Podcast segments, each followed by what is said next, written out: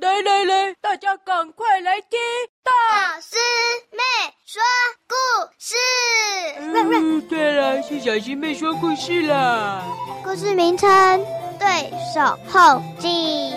听完了前面四集，小熊的面包、小兔子的冰淇淋、水豚的寿司以及小老虎的葱油饼，大家是不是很好奇？他们的对手后来发生了什么事呢？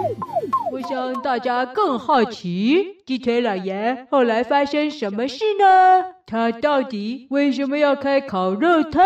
原因很简单，不过得从鸡腿老爷小时候开始讲起。从小就住在鸡腿山庄的鸡腿老爷，每天都吵着要烤肉，因为烤肉是他最喜欢吃的食物。但是他每烤一次肉，就会怎么样呢？嘿嘿，我们下次寄生汤圆再见。我们就从小熊的面包开始。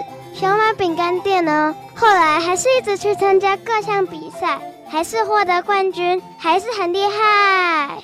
而小鹿红茶店呢，在倒闭之后改变方式，后来变成了卖卖果冻了。开了一间果冻工厂，第三家小鹿寿司店，后来因为生意都被抢走了，改到另外一家百货公司开寿司店了，一样大受欢迎。第四家小斑马的面线店，还是继续跟小老虎竞争。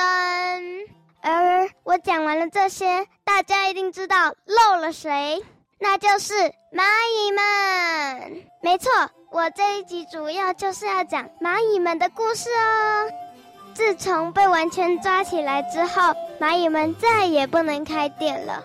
可是，却有人发现了他们的秘密记录，是某一只蚂蚁员工的秘密日记。大家一起来看吧。在他们还在开饼干店的时候，今天我们又捡到了很多很多面包屑，而且间谍已经发现了小熊的最新做法。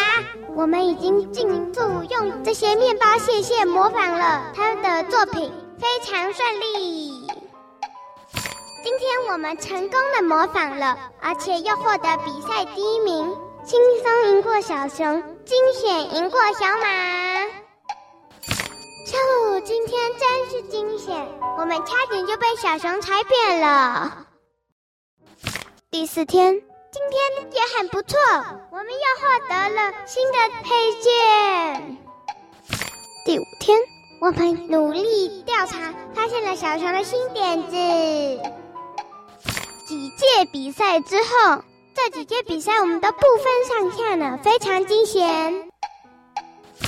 被警察抓起来的那一场比赛，好恐怖哦！有个评审吃了我们的甜甜圈昏倒了，可恶！一定是我们偷捡面包屑的材料有问题。糟糕糟糕！警察不久后就来了。在警察局里的第一回，我们被抓起来了，而且被严格的管制了。出狱后，我们离开了警察局。我们要到一个市集改开面店。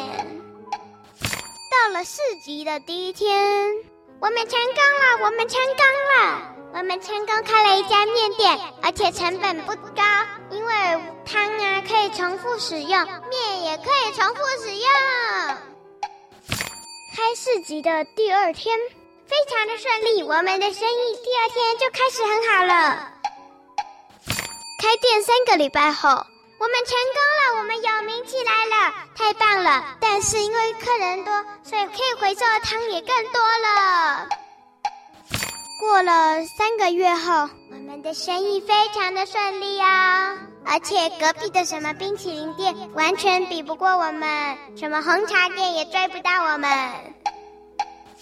被警察抓到的前三天，哎呦喂呀，我们的汤汁回收率超棒的。被警察抓到的前一个小时，糟糕糟糕糟糕了！被警察调查到了，他们一个小时后又会来抓我们了。在警察局第二回，我们又被抓了，而且这次要被关比较久。第二次出狱后，我们又获得自由了，可以开店了。开寿司店的第一天，我们选到了一家非常棒的百货公司，在这里我们可以尽情的卖寿司。发明了新的材料，太棒了，太棒了！我们发明了一种神秘药剂，可以让寿司一转就是很久。蚂蚁日记特别篇：寿司旋转现场直播。哎呦呀！我们这次又破纪录了！哎，你说那个寿司转多久？十个月吧？不对不对，是一年，一年三个月啦！不是啦，是一年五个月啦！不是啦，不是啦，是一年五个月又又五天啦！你们都错了，是一年半！一年半，万岁！被警察抓到的前几天，哎呦，最近。我发现我们好像就快要被发现了，兄弟们要隐藏好哦。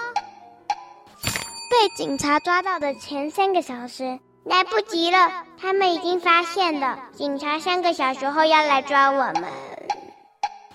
进入警察局第三回，啊，又被抓了。嗯，这就要关更久。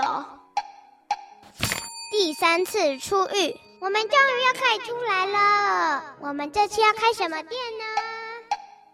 开臭豆腐的店的第一天，这次好像用真材实料比较安全。不对不对，那成本太高了，不可能发财。发现了化学药剂。我们发现，只要用这种便宜的方块，再加调味料，然后丢下锅煮，马上就可以煮出一锅热乎乎、感觉很好吃的臭豆腐了。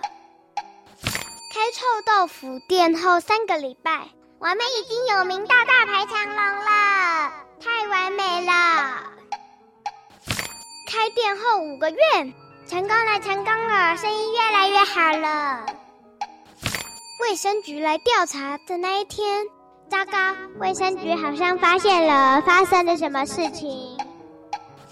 被警察抓到那一天前十五分钟。十五分钟后，警察又要来了，而且这次一定很恐怖。最后，蚂蚁最终日记，我们家也不能开店了。可惜，这本日记本会流传千古，所有人都会知道。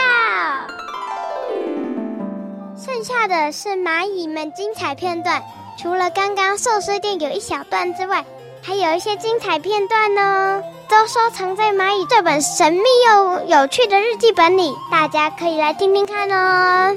第一则：间谍出发，寻找灵感。